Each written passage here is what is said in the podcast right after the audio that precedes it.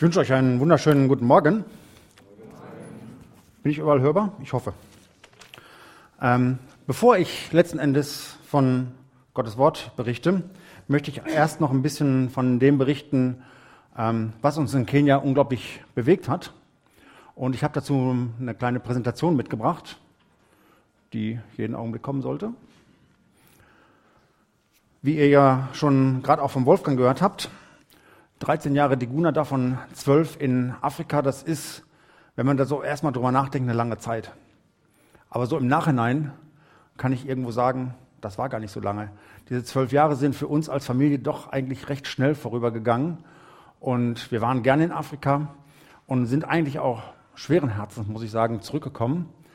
Ähm, wenn man weiß, dass man etwas tut, äh, was dem Willen Gottes entspricht, ich glaube, dann stellt man schnell fest, dass ähm, Zeit anders vergeht, wie als wenn wir so ganz normal mit unserem Menschenverstand darüber nachdenken. Zwölf Jahre, letzten Endes doch nicht so lange. Und trotzdem ist die Zeit eigentlich verflogen. Für uns kam es definitiv nicht lange vor. Es ist zu Hause geworden, ähm, auch für unsere Kinder oder vielleicht sogar insbesondere auch für unsere Kinder, insbesondere natürlich für Jana und Luisa als die Jüngeren, die eigentlich so die meiste Zeit ihres Lebens bisher in Afrika verbracht haben, ähm, nicht unbedingt in Deutschland und sich natürlich jetzt auch dementsprechend schwer tun, sich an Deutschland zu gewöhnen, fällt uns ja auch nicht ganz einfach. Ist es eine große Umstellung. Aber wir sind Gott einfach unglaublich dankbar für diese Möglichkeit, die er uns gegeben hat, in den letzten zwölf Jahren ihm dort in Kenia zu dienen. Ähm, ich hoffe, dass das einigermaßen hinten zu sehen ist vom Licht her. Das ist halt der Nachteil im Sommer, wenn die Sonne so scheint, gell? Ähm, afrikanische Temperaturen hatten wir ja schon, von daher passt das heute Morgen auch. Aber ich persönlich bin ganz froh, dass die Temperaturen mal so ein bisschen runtergegangen sind. Ich komme auch mit Winter ganz gut zurecht. Aber das ist nicht unser Thema heute Morgen. Ähm, ein Bild von unserer Familie, nicht mehr das allerneueste, aber immerhin. Ich möchte heute Morgen gar nicht so sehr von dem berichten, was wir in Diguna gemacht haben die letzten Jahre. Das habe ich eigentlich immer wieder auch erzählt und es hat sich ja auch immer wieder verändert, unsere Arbeit in Diguna. Ich möchte heute Morgen ähm, etwas anderes berichten, was uns in Afrika sehr bewegt hat und eigentlich auch immer noch bewegt und auch immer wieder. Ähm, hier seht ihr jemand, Pastor Moses Jenga, der war, ich glaube letztes Jahr war das, hier in der Gemeinde mal einen Mittwochabend, für diejenigen, die da waren, mögen sich vielleicht noch daran erinnern. Und er macht eine Arbeit, die uns persönlich, mir, aber auch meiner Frau oder auch uns als Familie sehr am Herzen liegt. Er ist Pastor einer äh, Gemeinde in Nakuru. Das ist eine, mit einer der größten Städten in Kenia. Aber er hat unglaublich auf dem Herzen, Menschen für Jesus zu gewinnen. Und zwar nicht nur in Nakuru, sondern in Gebieten, wo die Menschen nichts von Jesus wissen, wo es keine Gemeinden gibt, die teilweise noch unerreicht sind. Er arbeitet unter einem Stamm, der Pokot heißt. Und ich habe Ihnen mal eine Karte von Kenia mitgebracht. Und er arbeitet hier in diesem Bereich im Osten von Baringo, hier der See Baringo und noch circa 80 Kilometer östlich davon. Ein Gebiet, wo es nach unseren Maßstäben, sage ich jetzt mal, nicht viel gibt an Zivilisation und dergleichen, was sehr buschig ist und teilweise unerreicht. Ich habe jetzt mal ein bisschen reingezoomt. Ähm, Kokwochoto heißt das Dorf, wo er eine Basisstation aufbauen will, um von da aus dort aus zu operieren. Und hier, das ist mal so ein ungefährer Ausschnitt von dem Gebiet, was eigentlich noch unerreicht ist, circa 400 Quadratkilometer. Und wir sind dort gewesen. Ich bin dieses Jahr dort zweimal gewesen. Karin war auch einmal mit. Und äh, es hat uns sehr bewegt, was Moses dort macht. Moses ist ein enger Freund von uns. Wir haben über die Jahre hinweg, wir kennen ihn jetzt, glaube ich, sechs Jahre oder so, eine Freundschaft entwickelt und es begeistert mich immer wieder, mit welcher Hingabe der Moses wirklich auch diese Arbeit tut. Die Pokot sind zu, ich würde mal sagen, mindestens 50 Prozent, wenn nicht mehr, unerreicht. Es gibt Gebiete, wo es Gemeinden hat, aber sehr große Gebiete, und ich denke, das ist wahrscheinlich sogar noch mehr wie die 400 Quadratkilometer, sind eben doch unerreicht. Wenn man das hier mal sieht, man kann es von hinten wahrscheinlich relativ schlecht sehen. Wir haben hier Grenzen, das sind die Grenzen von den äh, Kreisbezirken. Wir haben hier einfach den Baringo East Bezirk, wo die Pokot leben. Dann haben wir nördlich die Turkana und östlich die Samburu. Dort kommt es immer wieder zu Stammeskonflikten, in erster Linie wegen Rinderherden, die hin und her getrieben werden und äh, eigentlich jeder klaut sie sich gegenseitig. Die Pokot klauen sie den Tukaner, die Tukaner klauen sie den Pokot und so geht das immer hin und her. Und das ist immer mit viel Blutvergießen auch verbunden. Die Pokot sind sehr bewaffnet. Da hat jeder irgendwo sein, äh, sein Gewehr in der Ecke stehen. Ich persönlich habe dort keins gesehen und bin dreimal dort gewesen. Wir hatten im, im März hatten wir Freunde von uns zu Besuch. Die habe ich jetzt vor kurzem wieder getroffen. Und als ich das erzählt habe, auch das Bild gezeigt habe, haben die sich gewundert, weil die haben nämlich nichts gesehen. Und sagen, danke, dass du uns das nicht vorher gesagt hast. ich hoffe, sie werden trotzdem gekommen. Ähm, dort gibt es immer wieder unglaublich große Konflikte mit Schießereien und dergleichen. Und es liegt uns einfach unglaublich am Herzen, dass die Kirche dort aktiv wird und Menschen sich zu Jesus bekehren, Gemeinde gebaut wird, weil das eigentlich die einzige Lösung ist diesen Stammeskonflikt oder Konflikt zu beenden. Die Regierung ist dort teilweise vertreten durch Militär oder auch Polizei. Äh, Gerade dieses Jahr gab es viele Konflikte in dem Gebiet, aber sie können die Konflikte nicht lösen. Sie können mal kurzfristig durchgreifen und entwaffnen, aber jeder hat letzten Endes nicht nur ein Gewehr im, im Haus, sondern mehrere. Dann wird halt das Älteste abgegeben und die anderen, die Besseren, werden behalten. Das interessiert dann auch keinen. Und da kommt es so auf diese Art und Weise nicht zu Frieden. Frieden kommt wirklich nur durch Gott. Und deswegen sehen wir es als unsere Aufgabe und deswegen liegt uns auch die Arbeit von Moses so am Herzen, dort wirklich auch mitzuarbeiten, vielleicht auch praktisch mitzuarbeiten, damit Frieden auch langfristig geschehen kann. Ein anderes großes Problem ist einfach ähm, für die Mädels.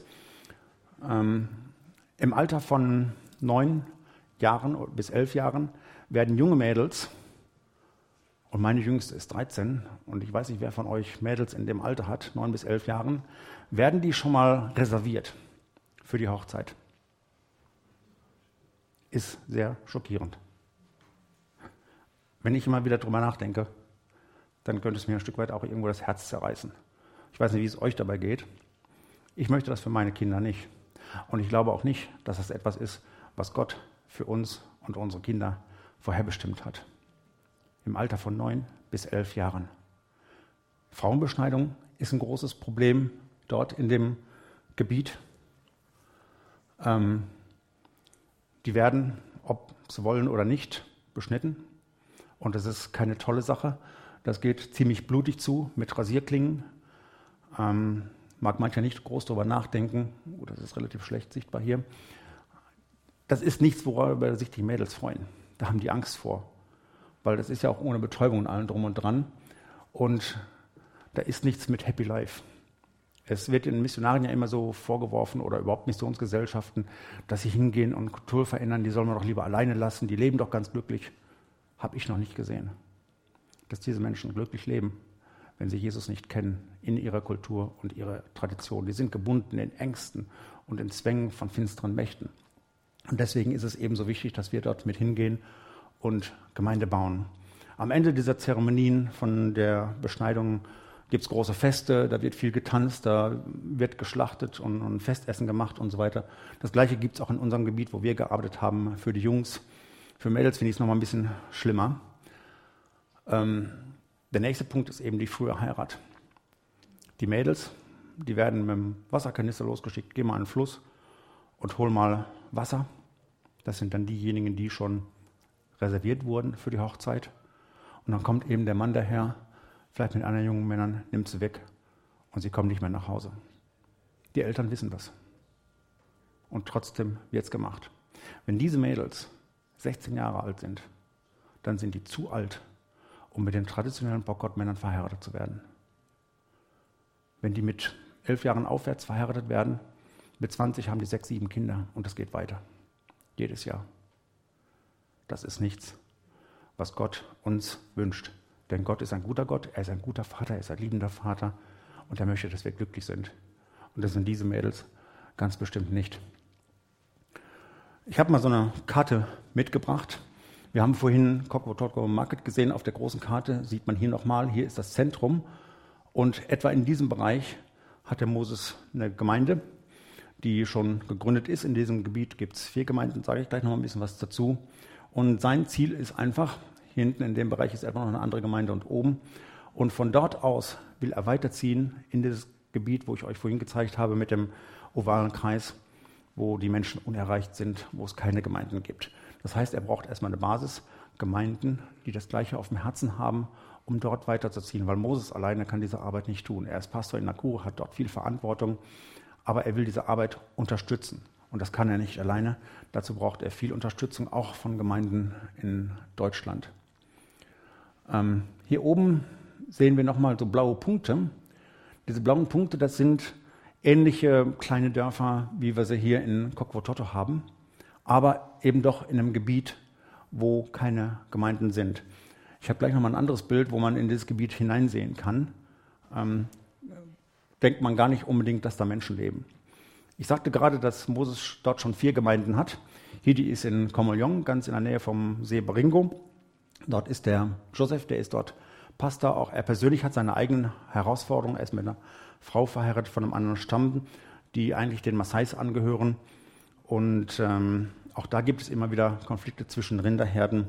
Er ist relativ allein auf weiter Flur dort in diesem Gebiet und braucht auf jeden Fall auch unsere Unterstützung und unser Gebet. Ähm, Moses konnte letztes Jahr dort schon mal ein Schattendach bauen, damit die Leute sich überhaupt einigermaßen dort treffen können, weil entweder knallt die Sonne zu heiß oder es regnet. Dieses Jahr hat es sehr viel geregnet und das war in den Gemeinden, wo noch kein Schattendach ist, sehr, sehr schwierig. Dann haben wir eine Gemeinde in Kokwobanga. Dort hat es noch kein Schattendach. Ähm, ich bin jetzt nicht auf dem aktuellen Stand, aber Moses Wunsch ist hier im August dorthin zu fahren und ein Schattendach zu bauen. Ich hatte gestern noch Kontakt zu ihm und ähm, es kann sein, dass er nächste Woche dort hinfährt und ein Schattendach baut. Hier sehen wir auch nochmal den Moses mit zwei Freunden aus einer Gemeinde in Detmold, die im März mit uns dort waren. Die treffen sich im Moment einfach dort unterm Busch, aber dieses Jahr hat sehr viel geregnet und dann ist das sehr, sehr schwierig. Es gibt dort in Kokwobanga gibt's eine Schule. Es hat einen Lehrer mit relativ vielen Kindern, obwohl jetzt gerade Ferien waren, wo wir da waren.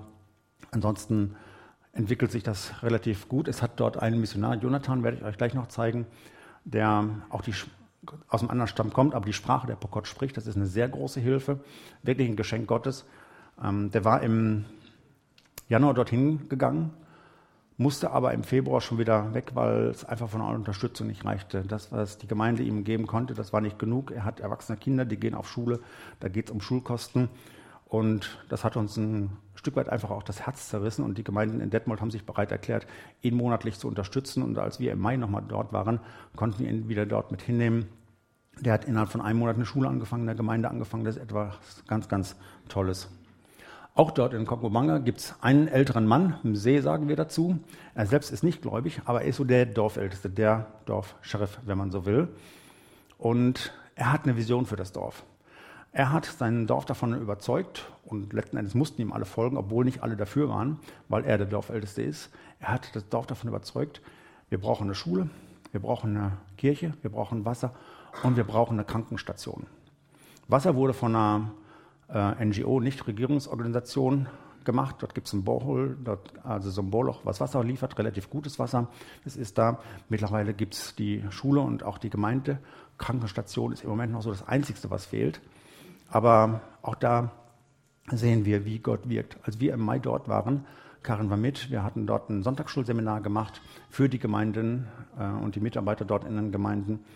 Und äh, wir hatten eine Mitarbeiterin von uns mit, die jetzt nicht hauptamtlich mit Diguna gearbeitet hat, sondern die mit in diesem Team ist, was Karin aufgebaut hat, um Sonntagsschullehrer auszubilden. Die kam aus, dem, aus einer näheren Umgebung und die hat das innerlich sehr gepackt. Ihr Mann ist ähm, Arzt und Leiter von einer Klinik, die unterstützt werden von einer amerikanischen Organisation.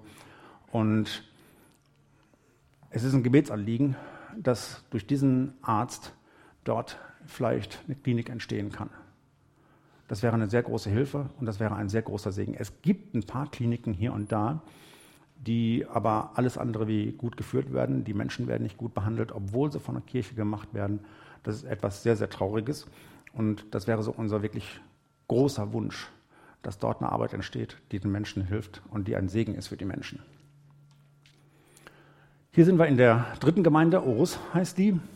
Und äh, wir hatten im Mai die Möglichkeit, dort ein Schattendach zu bauen. Das war ein sehr großer Segen. Wie ich vorhin auch schon sagte, dort regnet es viel und das war dieses Jahr wirklich sehr, sehr schwierig.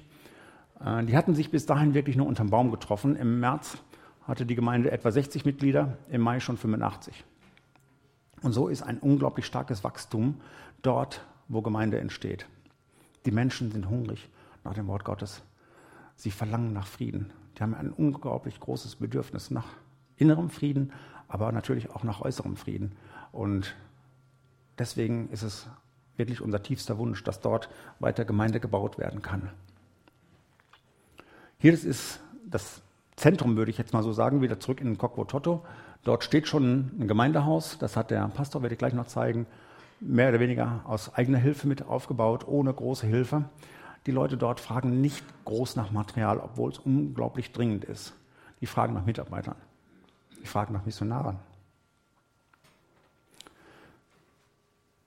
Nach zwölf Jahren zurückzukommen, eigentlich nicht zurückzukommen. Ich habe zu unserer Gemeinde gesagt, wir gehen nicht zurück nach Deutschland. Haben sie mich groß angeguckt. Ich habe gesagt, wir gehen vorwärts, weil wir wissen, es ist Gottes Weg. Jesus sagt, wer seine Hand an den Flug legt und sieht zurück, der ist nicht geeignet für das Reich Gottes. Ich persönlich kann sagen, wir sind nicht zurückgekommen, denn ich werde nicht wieder das tun, was ich vorher gemacht habe. Wir wollen vorwärts gehen. Wir wollen weiterhin auf Jesus sehen. Wir wollen weiterhin Gott dienen in dem, wo er uns zu berufen hat. Aber ich muss ganz ehrlich sagen, dass mir das unglaublich schwer fällt. Ich weiß nicht, ob ihr das so nachempfinden könnt. Dort sind Menschen, die verlangen danach, ein Missionar zu haben. Es sind sehr schwierige Lebensumstände, aber nicht unmöglich. Wir sind selbst dort gewesen. Man kann dort leben.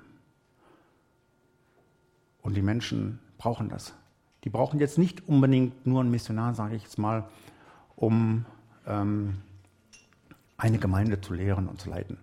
Nein, die brauchen einen Missionar, um mehrere Gemeinden zu betreuen. Es gibt einige wenige Mitarbeiter, die wirklich das Herz am rechten Fleck haben, muss ich sagen die haben wir kennengelernt. Und dafür bin ich unglaublich dankbar. Da ist zum einen, werde ich euch gleich zeigen, ich mache hier eben weiter. Wie ich schon sagte, man kann dort leben, auch wenn es nicht einfach ist. Teilweise ist es sehr schwierig, dorthin zu kommen. Und das war gerade im Mai, wo es so viel geregnet hat, eine sehr große Herausforderung. Da braucht man manchmal Hilfe und man ist aufeinander angewiesen, weil es sonst noch schwieriger wird. Aber wenn man dorthin kommt und den Menschen begegnet, dann ist das eine große Freude. Die Menschen leben im Busch, die haben eigentlich nach unseren Verhältnissen nichts. Absolut nichts. Aber die sind so erfüllt mit tiefer Freude. Das bewegt.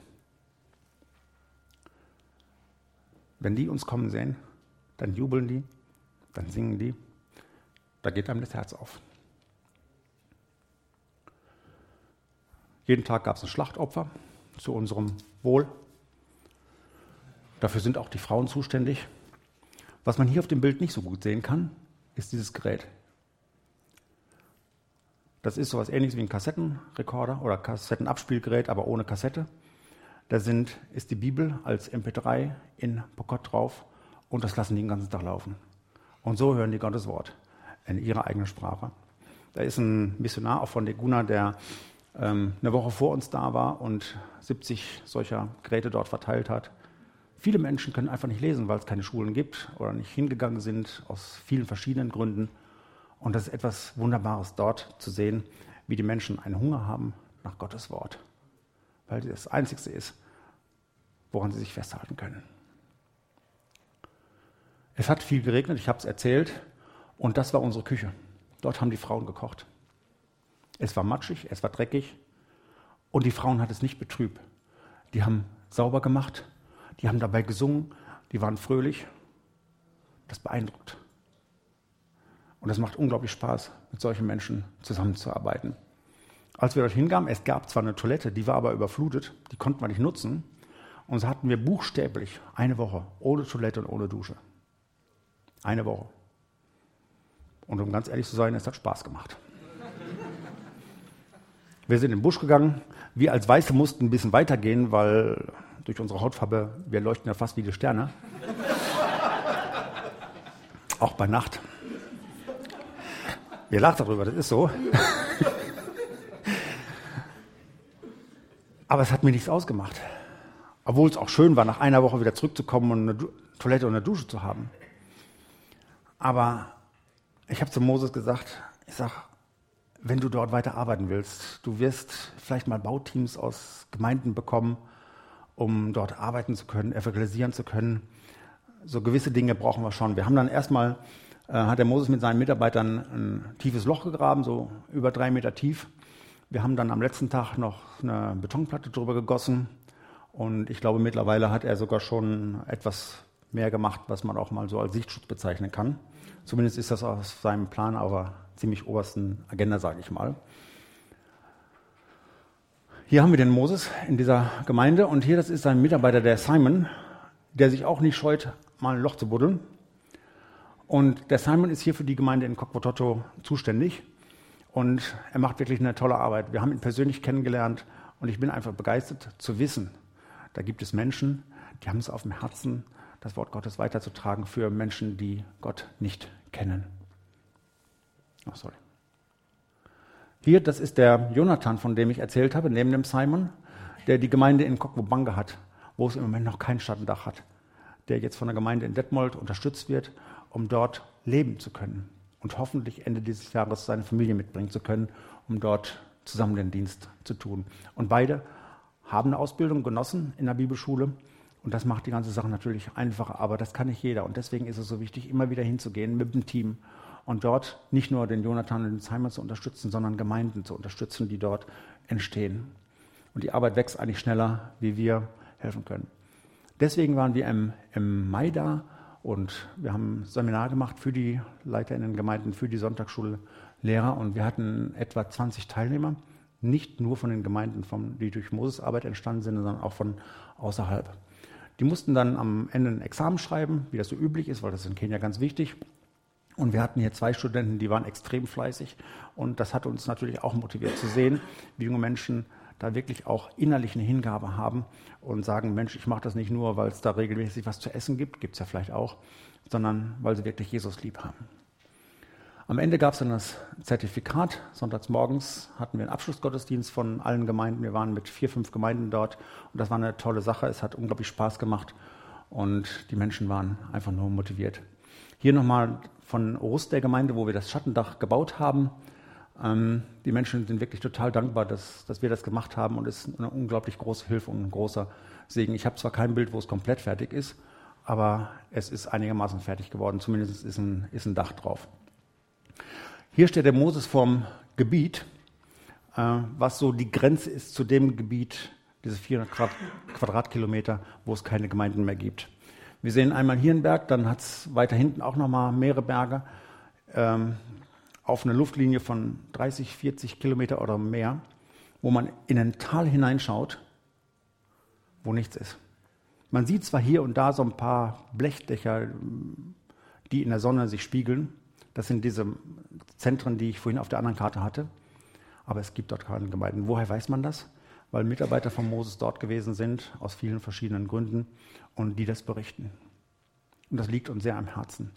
Weil es nämlich auch genau der Bereich ist zwischen Bokot, Tukana bis hin zu den Sambugos. In einem Dreieck, wo alle ähm, Stämme eigentlich angewiesen sind auf ihre Rinderherden, weil das ihr Lebensunterhalt ist Kamelherden und so weiter und so fort und es eigentlich dadurch immer wieder zu diesen Konflikten kommen.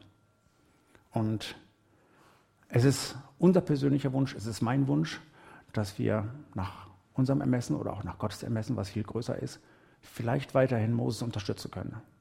Der Moses kommt im November wieder nach Deutschland mit seiner Frau und hoffentlich seinen Kindern. Und wir haben jetzt noch keine aktuellen Daten, aber es wäre auch da unser Wunsch, ähm, irgendwie es möglich zu machen, dass er hier in die Gemeinde kommen kann. Das werde ich auf jeden Fall auch noch mit den Ältesten und mit der Leitung besprechen. Aber daher, ich möchte euch einfach Mut machen. Betet dafür. Denkt darüber nach, wie wir uns auch als Gemeinde vielleicht dahinter Mose stellen können. Hier nochmal der andere Berg, das ist der Mount Iati, 30, 40 Kilometer Luftlinie. Ein sehr bergiges Gebiet, landschaftlich wunderschön, aber da leben Menschen. Und gerade in diesem Tal hier unten gibt es oft heftige Gefechte, Schießereien zwischen den Stämmen, weil hinten hinter ist schon Tukana und die ziehen teilweise locker 80, 100 Kilometer oder mehr, um auch äh, Tiere zu stehlen und natürlich auch dann, wenn es darauf ankommt, auf Menschen zu schießen.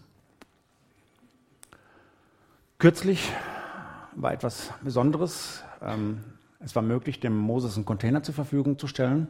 Der wurde auf unserer Diguna-Station in Tinderet zubereitet. Ein Mitarbeiter hat ihm dabei geholfen und er ist jetzt mittlerweile dort schon in Kokototo an der Gemeinde angekommen, was dazu dienen soll, einmal ähm, zur Unterbringung, zum anderen aber auch äh, vielleicht mal Material ähm, sicherzustellen, dass es nicht geklaut wird, dass es sicher verschlossen ist, dass man nicht immer jedes Mal hin und her fahren muss. Von Nakuru bis dorthin sind fünf, sechs Stunden Fahrt und wenn man da immer alles mitnehmen muss, dann ist das natürlich sehr aufwendig, kräftemäßig, zeitaufwendig und dergleichen. Und darüber sind wir sehr froh. Hier zum Schluss nochmal die, die Mitarbeiter. Einmal der Moses, den ihr jetzt schon kennt. Äh, hier ist ein Gemeindeleiter von der Gemeinde in Orus. Dann haben wir den, den Simon und den Jonathan. Der Simon, der hier in Kokototo ist und der Jonathan in Kokomanga und nochmal der Joseph ganz am Anfang von der Gemeinde in Komoljong. Und ich würde mich einfach freuen, wenn ihr sie auch im Gebet ähm, in eure Herzen schließen könntet und in eure Gebete, weil das sind wirklich die Menschen, die dort an vorderster Front stehen und diesen Dienst tun und natürlich auch geistlichen Auseinandersetzungen ausgesetzt sind und daher unsere Hilfe brauchen. Ihr habt es vorhin schon vom Wolfgang gehört. Wir sind jetzt offiziell nicht mehr bei Diguna seit 31.07. Ähm, als wir letztes Jahr die Entscheidung getroffen haben, wieder nach Deutschland zu gehen, nicht zurück, sondern wieder nach Deutschland zu gehen, da haben wir uns natürlich schon die Frage gestellt, was dran ist. Und meine Berufsausbildungen, die ich gemacht habe, die sind lange her und da hat sich viel geändert, lange nicht mehr up to date. Und ich wusste genau, dass es eigentlich keine realistische Möglichkeit gibt, wieder in meine Berufe einzusteigen. Und wir haben gebetet, Herr, was ist dein Wille? Wir waren eigentlich der festen Überzeugung und glaubten auch, dass es Gottes Wille ist, dass wir wieder dorthin gehen, wo wir eigentlich herkommen, weil unsere Eltern älter werden und eigentlich auch Hilfe brauchen. Wir haben dafür gebetet über Monate. Und es hat sich nichts getan. Bis wir uns irgendwann in Frage gestellt haben. Liegen wir eigentlich richtig? Ist das wirklich Gottes Wille? Und in dem Augenblick haben sich Türen geöffnet, wo ich sagen muss, das können wir nicht tun. Das sind Dinge, die hat Gott vorbereitet. Und um es kurz zu machen, heute sind wir Mitarbeiter in Rehe im christlichen Gästezentrum, dem einen oder anderen bekannt. Unsere Leitung ist ja auch vor gar nicht allzu langer Zeit dort gewesen für eine Klausurtagung. Ich habe ein paar Prospekte mitgebracht. Ich denke, ich darf die hinten auslegen. Ihr dürft euch die gerne mitnehmen, weil es dort wirklich sehr gute Freizeiten gibt und schaut einfach mal durch, vielleicht ist für euch was dabei. Gerade jetzt am nächsten Wochenende ist eine Jugendkonferenz vom Mitternachtsruf, die hat auch noch Platz. Ähm, wenn jemand da ist, der Interesse daran hat, dann dürft ihr euch gerne auch mit melden und dort dran teilnehmen. Ich habe überlegt, was kann ich heute sagen? Und ich bin an einem Abschnitt hängen geblieben, der mir persönlich sehr am Herzen liegt und der auch so ein bisschen das wiedergibt von dem, was ich heute Morgen berichtet habe. Und wie könnte es anders sein, als dass dieser Text in der Bergpredigt ist? Ich musste letzte Woche so schmunzeln, als der Chris hier war und auch einen Text aus der Bergpredigt behandelt hat und wir ja als Gemeinde auch durch die Bergpredigt gehen. Ähm, in unserer Gemeinde in, in Kenia, wo wir fünf Jahre gedient haben, haben wir auch die Bergpredigt durchgenommen, auch gerade vor kurzem abgeschlossen. Und es war für mich eine sehr segensreiche Zeit. Weil die Bergpredigt oder überhaupt auch das ganze Matthäusevangelium eigentlich so der Schlüssel ist zwischen Alten und Neuen Testament. Ist vorwiegend an die Juden geschrieben, aber da ist so viel drin, was wir davon lernen können. Und das begeistert mich. Und die Bergpredigt zu studieren und auch in, in Kenia den Menschen lieb zu machen, hat mich persönlich auch begeistert und auch bereichert. Ähm, ich möchte einen Abschnitt lesen aus dem sechsten Kapitel ich werde es einmal lesen, aber ich werde jetzt nicht alles so Schritt für Schritt oder Vers für Vers auslegen, wie wir das kennen. Ich möchte es versuchen, so ein bisschen zeugnishaft oder auch herausfordernd zu machen, von Vers 19 bis Vers 34. Dort sagt Jesus, ihr sollt euch nicht Schätze sammeln auf Erden, wo die Motten und der Rost sie fressen und wo die Diebe nachgraben und stehlen. Sammelt euch vielmehr Schätze im Himmel, wo weder die Motten noch der Rost sie fressen und wo die Diebe nicht nachgraben und stehlen. Denn wo euer Schatz ist, da ist auch euer Herz. Das Auge ist die Leuchte des Leibes. Wenn du dein Auge lauter ist, so wird dein ganzer Leib Licht sein. Wenn aber dein Auge verdorben ist, so wird dein ganzer Leib finster sein. Wenn nun das Licht in dir Finsternis ist, wie groß wird dann die Finsternis sein? Niemand kann zwei Herren dienen, denn entweder wird er den einen hassen und den anderen lieben, oder er wird den einen anhängen und den anderen verachten. Ihr könnt nicht Gott dienen und dem Mammon, was hier ein aramäisches Wort ist für Reichtum und Wohlstand. Darum sage ich euch, sorget euch nicht um euer Leben, was ihr essen, was ihr trinken sollt, um euren Leib, was ihr anziehen sollt. Ist sich das Leben mehr als die Speise und der Leib mehr als die Kleidung? Seht die Vögel des Himmels an. Sie säen nicht und ernten nicht.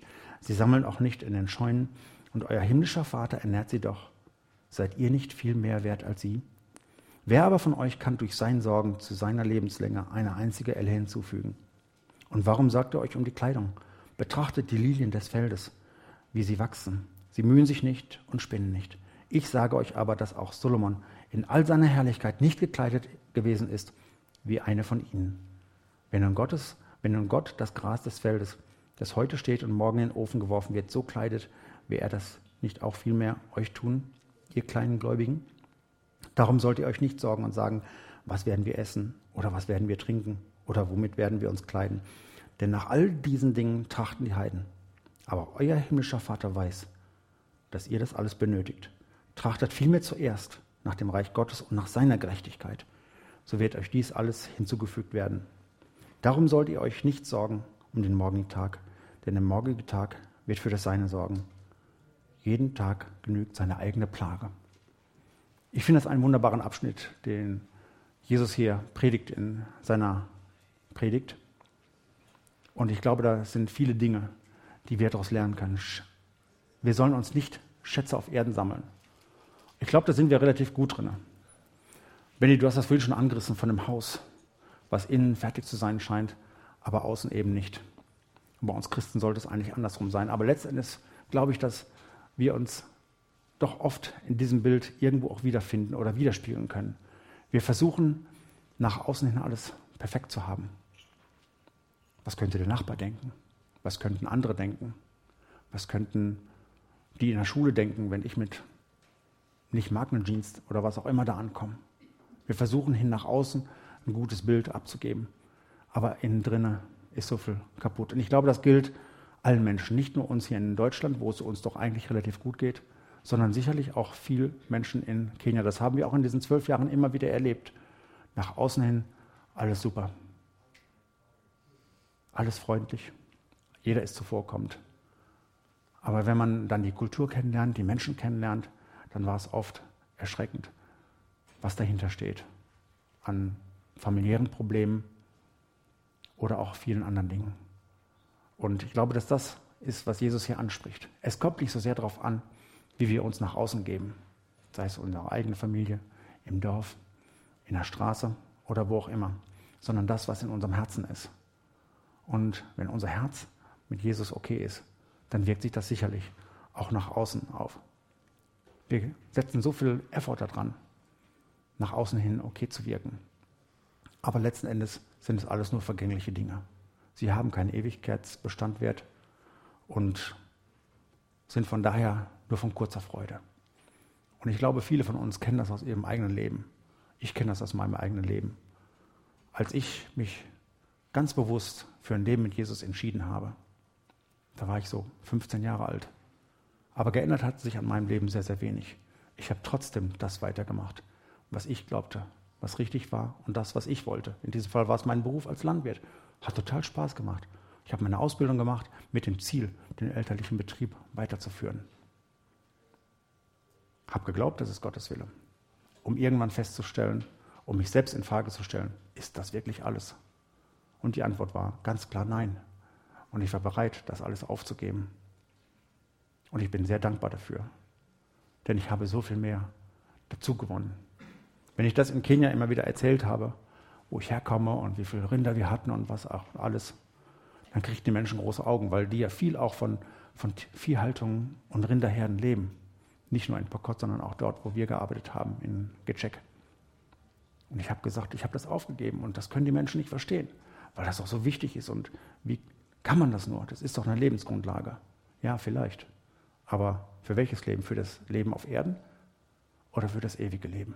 Und ich musste feststellen, dass das, was ich gemacht habe, nicht genug war fürs ewige Leben. Klar, ich war gerettet. Wäre ich gestorben, ich wäre im Himmel gewesen, keine Frage. Aber ich sehne mich nicht zurück nach diesem Leben, weil ich ein viel besseres Leben gefunden habe, weil Gott mich so reich beschenkt hat mit dem, was ich erlebt habe, dort, wo ich ihm gehorsam war. Und das ist der kleine, aber feine oder doch große Unterschied. Nicht Schätze zu sammeln auf Erden, gut bezahlten Job zu haben. Ich habe Leute getroffen, auch in Rehe, die sagen, ich habe früher in Dillenburg gearbeitet bei einer großen Firma, habe viel Geld verdient. Oder unser Hausmeister, der sagt, ich habe da und da gearbeitet, ich habe viel Geld verdient, aber ich habe festgestellt, das ist alles wertlos. Es macht auch nicht unbedingt Spaß zu sehen, wie die Welt nach Schätzen greift und Schätze sammelt. Er sagt, ich habe den Job aufgegeben, bin hierher gekommen nach Rehe, weil ich weiß, dass das Sinn macht. Klar, ich verdiene viel weniger, sagen beide Mitarbeiter. Aber ich weiß, wofür ich es tue. Und ich glaube, dass das einen großen, ähm, großen Unterschied macht in unserem persönlichen Leben. Wir werden vielleicht nicht reich hier auf der Erde, ist aber auch nicht so wichtig, obwohl Gott auch nichts gegen Reichtum sagt. Und wir wissen auch alle, dass viele Menschen und auch gerade Christen, die Reichtum haben, in der Wirtschaft stehen, viel für Mission tun. Und wir brauchen solche Menschen. Das ist nichts Verkehrtes an sich. Die Frage ist, wie geht unser Herz damit um? Und das ist immer wieder eine große Gefahr. Sondern sammelt euch viel mehr Schätze im Himmel. Hat das wirklich Ewigkeitsbestand wird, was ich mache? Wir wissen, dass Paulus im ersten Korintherbrief im dritten Kapitel diesen Vergleich zieht, wenn unsere Werke hier auf Erden getestet werden in der Ewigkeit. Werden sie verbrennen wie Heu und Stroh und Holz? Und es bleibt nur noch Asche übrig? Niemand hat gern einen Ascherhaufen in seinem Leben. Oder wird es eher sein wie Gold und Silber und Edelsteine, die durchs Feuer getestet werden und dadurch eigentlich besser werden in ihrer Qualität? Das ist das, was unser Leben eigentlich ausmachen sollte. Ich möchte uns ein paar Verse lesen aus dem ersten Timotheus, aus dem sechsten Kapitel, die Verse 9 bis 19. Einfach auch aufgrund des Zusammenhangs. Dort schreibt Paulus an den Timotheus, denn die, welche reich werden wollen, fallen in Versuchung und Fallstricke und viele törichte und schädliche Begierden, welche die Menschen in Untergang und Verderben stürzen denn die Geldgier ist eine Wurzel allen Bösen. Etliche, die sich ihr hingegeben haben, sind vom Glauben abgeirrt und haben sich selbst viel Schmerzen verursacht. Du aber, o oh Mensch Gottes, und das möchte ich jetzt einfach auch persönlich nehmen, fliehe diesen Dingen. Und dann in den nächsten Versen sagt Paulus zum Timotheus etwas ganz bewiss, äh, Wichtiges. Jage nach. Was soll er nachjagen? Der Gerechtigkeit, Gottesfurcht, Glauben, Liebe, Geduld und Sanftmut. Kämpfe. Was? Den guten Kampf des Glaubens. Ergreife. Was? Das ewige Leben, zu dem auch ihr berufen seid und worüber du das gute Bekenntnis vor vielen Zeugen abgelegt hast.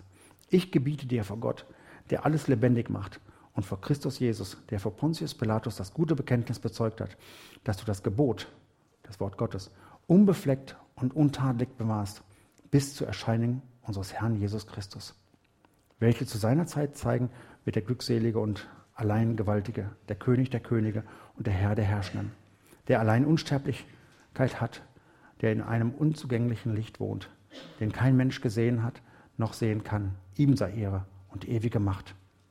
Den Reichen in der jetzigen Weltzeit gebiete, nicht hochmütig zu sein, auch nicht ihre Hoffnung auf die Unbeständigkeit des Reichtums zu setzen, sondern auf den lebendigen Gott, der uns alles reichlich zum Genuss darreicht. Sie sollen Gutes tun, reich werden, nicht an materiellen Dingen, sondern an guten Werken, freigebig sein, bereit mit anderen zu teilen, damit sie das ewige Leben ergreifen und so für sich selbst eine gute Grundlage für die Zukunft sammeln. O Timotheus, bewahre das anvertraute Gut, meide das Unheilige, nichtige Geschwätz und die Widersprüche der fälschlichen sogenannten Erkenntnis. Gemeint sind damit die Gnostiker. Zu dieser Zeit haben sich etliche bekannt und haben darüber das Glaubensziel verfehlt. Die Gnade sei mit dir.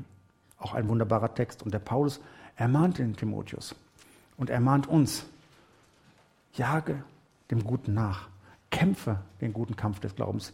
Ergreife das ewige Leben. Nicht, dass wir es uns verdienen können, sondern halte daran fest. Ich gebiete dir vor Gott. Das ist etwas, womit wir uns heutzutage manchmal sehr schwer tun, Anweisungen zu bekommen in Gemeinden. Wir sind doch frei. Ich gebiete dir vor Gott,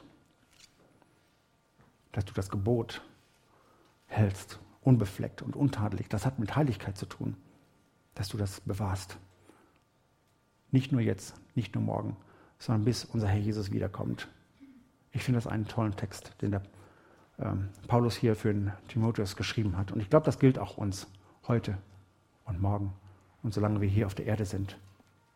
Sammelt euch nicht Schätze auf Erden, sondern im Himmel, dort, wo es Ewigkeit Bestandswert hat. Denn wo euer Schatz ist, da ist euer Herz. Und nun greift Paulus hier ein wunderbares Bild auf und er benutzt das Auge. Das Auge ist das Licht eures Lebens oder eures Leibes. Und im jüdischen Kontext ähm, ist das, das, wo das Auge ist, dort kann man in unseren Charakter sehen. Oder es formt auch unseren Charakter. Sehen wir auf Gott. Jeden Tag. In unseren Gebeten, in unserer stillen Zeit. Oder sehen wir auf weltliche Dinge? Wie viel Zeit verbringen wir letzten Endes mit Dingen, die doch eigentlich gar nicht so wichtig sind in unserem Leben? Wo ist unser Auge? Was nehmen wir wahr? Und ich glaube, das Gleiche gilt auch auf unsere Ohren. Welche Musik hören wir? Welche Filme schauen wir uns an? Verherrlicht das Gott in unserem Leben? Oder machen wir das nur zur Ermunterung oder zum Spaß oder wie auch immer? Aber kann ich das wirklich als Christ mir gewisse Dinge ansehen oder anhören? Wenn Gott in mir wohnt, wenn ich der Tempel des Heiligen Geistes bin, kann ich mir dann gewisse Filme anhören? Kann ich mir dann bestimmte Musik anhören? Und da wünsche ich mir einfach, dass wir irgendwo an einen Punkt kommen, wo ich das gar nicht mehr will. Ich sehe das an meinem eigenen Leben und ich sehe das auch an meinen Kindern. Und ich erfordere sie da auch immer wieder hoffentlich auf eine gute Art und Weise heraus. Ist das wirklich das, was Gott von uns will? Und das gilt nicht nur für uns hier, das gilt auch für die Menschen in Kenia, auch für die Menschen in Pokot. An was halten wir letzten Endes wirklich fest? Das Auge offenbart unseren Charakter. Sind wir hingegeben an Gott in unserem Leben? Dann schauen wir auf Gott. Wenn wir auf andere Dinge schauen, dann macht sich Unmoral breit in unserem Leben. Unser Ausblick bestimmt letzten Endes das Ergebnis. Durch das Auge kommt so viel in unseren Leib hinein, dass es uns formt, ob wir es wollen oder nicht. Jemand hat mal gesagt, Sag mir, wie viel Zeit du mit Gott verbringst. Und ich sage dir, wer du bist. Das gilt auf unser Auge, das gilt auf unser Ohr und das gilt auf so viel anderes. Wenn das Auge, was eigentlich Licht sein sollte, so sagt Jesus hier, verdorben ist, dann wird der ganze Leib finster sein. Und das ist ein Progress, den wir hier sehen in diesen Versen. Wo euer Schatz ist, da ist euer Herz. Und wo unser Auge ist, da wird es im schlimmsten Fall Verderben bringen. Unser Auge beeinflusst nicht nur unser Herz, sondern auch unseren Verstand und unseren Willen. Und das ist etwas ganz Wichtiges, was wir, glaube ich, immer wieder auch lernen müssen in unserem Leben. Womit setzen wir uns auseinander? Wie viel Zeit verbringen wir mit Gott? Oder wie viel Zeit verbringen wir mit anderen Dingen, die nicht unbedingt gut und nützlich sind? Und dann finden wir immer wieder diese Ausrede, eigentlich habe ich gar nicht so viel Zeit zum Bibellesen. Wirklich? Und da muss ich mich auch an die eigene Nase fassen. Das gilt für alle, auch für mich. Denn Jesus sagt hier, niemand kann zwei Herren dienen. Entweder den einen oder den anderen, aber nicht zweien. Ich kann nicht Gott dienen und trotzdem hinter Geld Herr zu sein. Klar, wir brauchen alle irgendwo Geld, um überleben zu können. Aber wenn ich dann an die Menschen in Gott denke, brauchen wir wirklich all diese Dinge, die wir meinen haben zu müssen? Oder tät es vielleicht doch weniger? Was sagt dann der Nachbar? Ist doch egal. Was sagt Gott? Das ist doch viel wichtiger. Das glaube ich in meinem eigenen Leben. Und dann kommt Jesus zu ein paar Versen, wo er uns ermahnt oder auffordert, dass wir uns keine Sorgen machen sollen. und was wir anziehen sollen, was wir essen und trinken werden und so viel anderes mehr.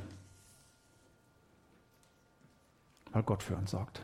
Und er weiß nicht nur morgen, was wir übermorgen brauchen, er weiß heute, was ich heute brauche. Und das haben wir auch in Kenia erlebt. Auch gerade mit dem Hinblick auf die Tatsache, dass wir wieder nach Deutschland kommen. Wir haben uns viele Gedanken gemacht, wie alles werden wird, von Arbeitsstelle bis Wohnung, über Auto und so weiter und so fort. Und ich muss sagen, ich habe zu all diesen Dingen sehr wenig zu beigetragen, außer dass ich dafür gebetet habe.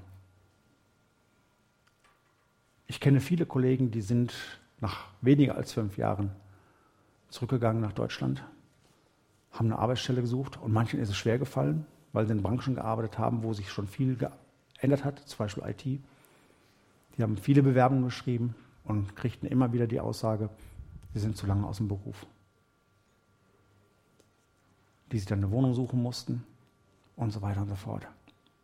Klar habe ich mir auch diese Gedanken gemacht, kann ich nicht abstreiten. Aber ich habe es immer wieder ganz bewusst auch vor Gott gebracht. Und ich durfte erleben, wie Gott sorgt und versorgt. Fünf Monate bevor ich bei Tiguna aufgehört bin, oder wir, hatten wir einen unterschriebenen Arbeitsvertrag. Das ist etwas, was ich nicht machen kann. Beim besten Willen nicht. Der Chef hat hier die Tage noch zu mir gesagt, du bist der Erste, den ich eingestellt habe, ohne ein persönliches Gespräch mit ihm zu haben. Und er hat in der freien Wirtschaft gearbeitet, im mittelständischen Familienunternehmen mit 150 Millionen Umsatz in der Firmenleitung. Der hat wahrscheinlich viele Menschen eingestellt. Wir hatten ein Skype-Telefonat oder zwei. Das hatten wir. Und zwei Wochen Bedenkzeit. Und dann haben wir Ja gesagt. Wir wussten nicht, wie es wird. Mein Kollege, der mich im Prinzip hingewiesen hat auf diese freie Stelle, hatte zu mir in einer E-Mail geschrieben, Rüdiger, das wäre doch was ganz Entspanntes nach dem Stress in Afrika. habe ich erstmal geschmunzelt. Nach den Skype-Telefonaten habe ich ihm zurückgeschrieben, danke für deine E-Mail, aber ich glaube, das wird genauso ein Job wie in Leguna. genauso stressig, aber ich liebe Herausforderungen und ich habe diese Herausforderung gerne angenommen. Es ist eine Herausforderung. Ich habe mich hier die Tage noch gefragt, warum bin ich eigentlich hier? Das könnt ihr auch ein Gärtner machen. Ich weiß es nicht. Ich weiß nicht, warum ich dort bin. Aber eins weiß ich, dass es Gottes Wille ist. Und das reicht mir für heute. Und was morgen ist, darüber mache ich mir heute keine Gedanken. Das zeigt Gott, wenn es soweit ist. Und darauf freue ich mich. Und dann brauche ich mir auch keine Gedanken machen, wie kann ich meine Familie ernähren. Weil Gott weiß das. Gott weiß das, dass wir das alles brauchen. Und das ist etwas Wunderbares. Und das entspannt mich. Aber es ist auch spannend, im positiven Sinne.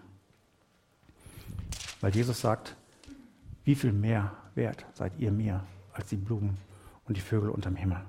Und das finde ich etwas ganz, ganz Tolles. Die Frage ist, wenn wir uns Sorgen machen, dann müssen wir aufpassen, dass wir nicht vom Materialismus versklavt werden. Denn niemand kann zwei Herren dienen. Entweder ich diene dem einen oder ich diene dem anderen. Und ich persönlich möchte nicht vom Materialismus versklavt werden, sondern ich möchte befreit und kontrolliert werden vom Heiligen Geist. Und das ist ein sehr feiner Unterschied.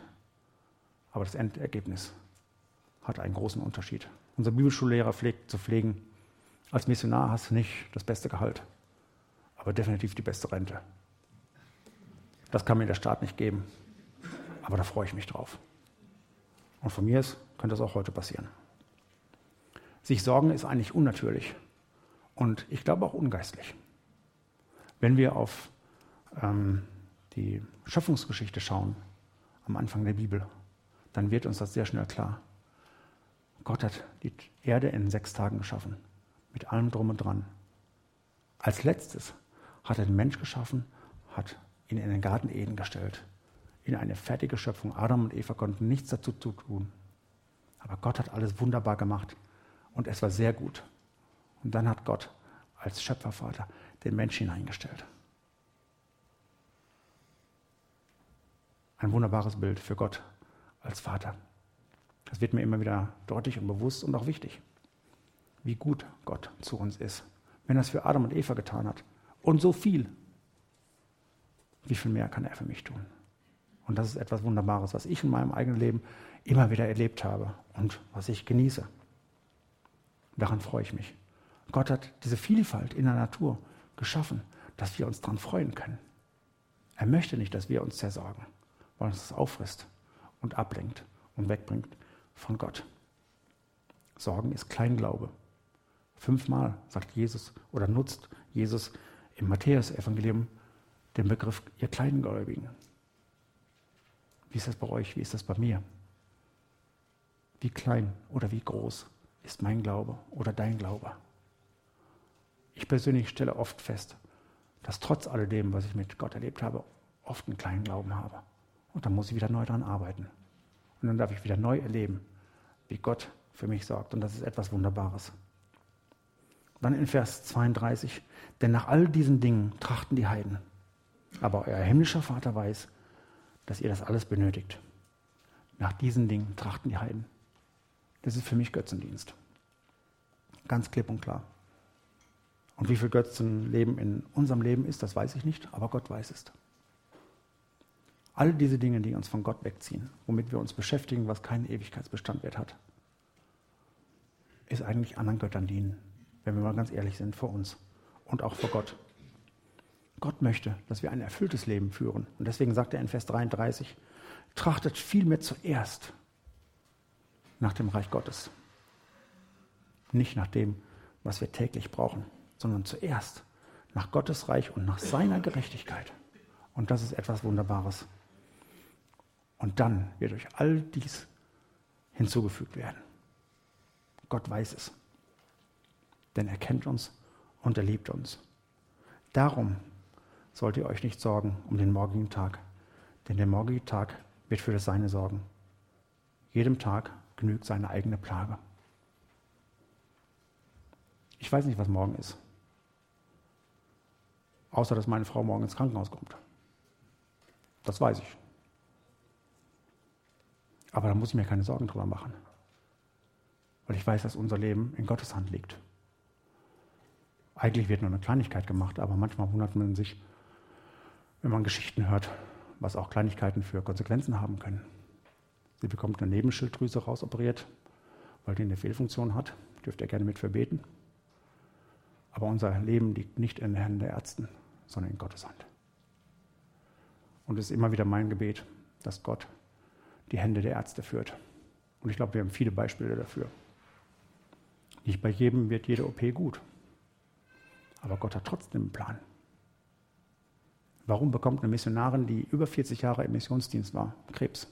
Hat sie es verdient? Ich glaube, wenn wir all das bekommen würden, was wir verdient haben, dann sähe es schlecht bei uns aus. Aber Gott nutzt diese Dinge, damit sein Name verherrlicht wird. Und darüber bin ich froh und dankbar. Amen. Ich möchte noch zum Abschluss beten. Herr Jesus Christus, ich bin einfach so dankbar zu wissen, dass du da bist. Jetzt und heute und hier. Und ich bin so dankbar, dass du uns kennst, weil du uns geschaffen hast. Und ich bin so dankbar, dass du für uns sorgst, weil du ewig bist, weil du allwissend bist und weil du allmächtig bist. Ich danke dir, dass wir das in den vergangenen zwölf Jahren als Familie immer wieder erleben durften und dass du dich nicht veränderst, dass wir das auch heute noch erleben dürfen und auch morgen erleben dürfen. Und ich danke dir, dass unser Leben in deiner Hand steht und ich bete, dass wir das alle ganz persönlich erleben und erfahren dürfen in unserem eigenen Leben. Und es gibt viele Beweise, dass du lebst in unserem Leben. Dafür danke ich dir. Und ich bete, Herr, dass du mich, dass du uns gebrauchst im Alltag. Ob wir in einer Firma stehen oder egal, wo wir stehen auf der Arbeitsstelle. Herr, segne du uns, damit wir ein Segen sein können für unsere Mitmenschen. Amen.